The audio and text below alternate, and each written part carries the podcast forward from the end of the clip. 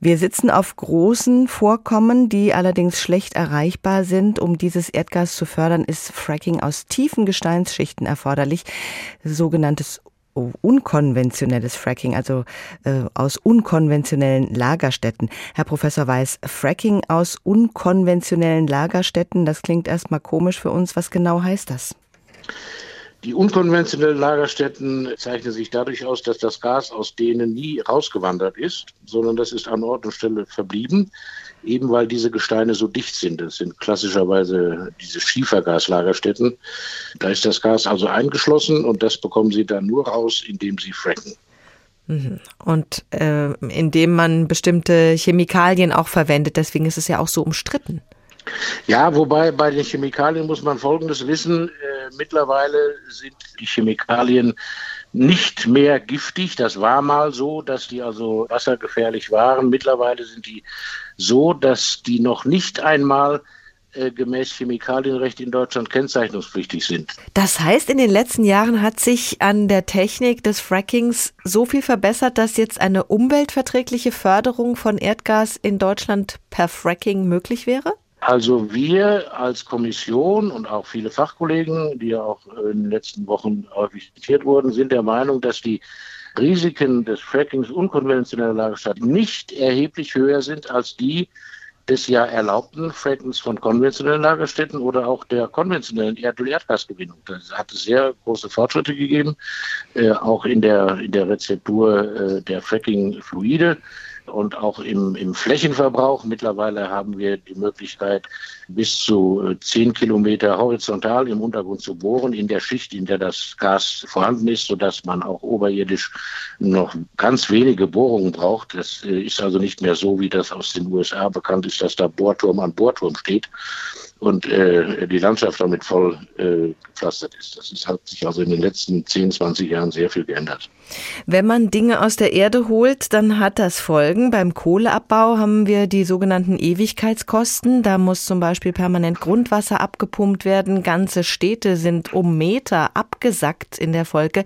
Was droht da möglicherweise beim Fracking? Also äh, Sie haben völlig recht. Im, Im, Ruhrgebiet zum Beispiel gibt es diese Ewigkeitslasten, wenn man das Grundwasser aufgrund dieser äh, flächenhaften Absenkung nicht äh, abpumpen würde, würden also von vielen Städten nur noch die Kirchturmspitzen aus dem Wasser schauen. Das ist so, äh, aber Sie müssen sich vorstellen, beim Kohleabbau werden ja ganze Gesteinspakete äh, quantitativ entnommen. Und äh, da sacken natürlich diese Hohlräume mit der Zeit zusammen. Bei der Erdgas- und Erdölförderung ist es so, dass das im Porenraum eingeschlossene Erdgas gefördert wird. Das heißt, das Gestein selber verbleibt ja an Ort und Stelle.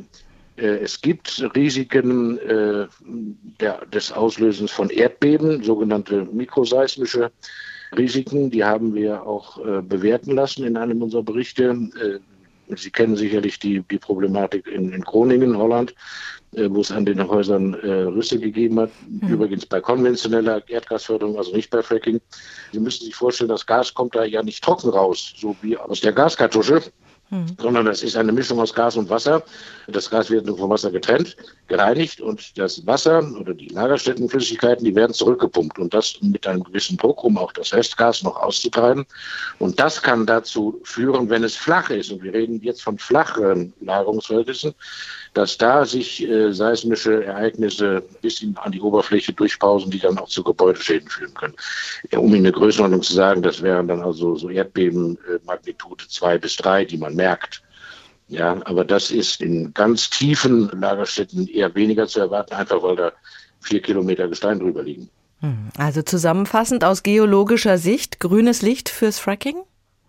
Na, grünes wir äh, sind der Meinung, dass das, was in, in 13 Wasserhaushaltsgesetz steht, nämlich, dass man erst über äh, Erkundungsbohrungen, die Übertragbarkeit der Erkenntnisse, die wir ja nur aus anderen Ländern haben, auf deutsche Verhältnisse, äh, überprüft, dass man also eine, eine Probebohrung äh, abtäuscht oder abtäuschen lässt, um zu untersuchen, was muss man alles untersuchen, was passiert, äh, wie reagiert der äh, Untergrund äh, in, in, unseren Breiten darauf, auf die Technik, die wir anwenden, um dann zu entscheiden, wir erlauben das kommerziell zu machen. Äh, wobei, was auch äh, eigentlich nicht so bekannt ist, also wenn, wenn morgen am Tag theoretisch Fracking erlaubt wäre, wird äh, kein Kubikmeter Gas in diesem oder auch im nächsten Winter aus der Erde kommen.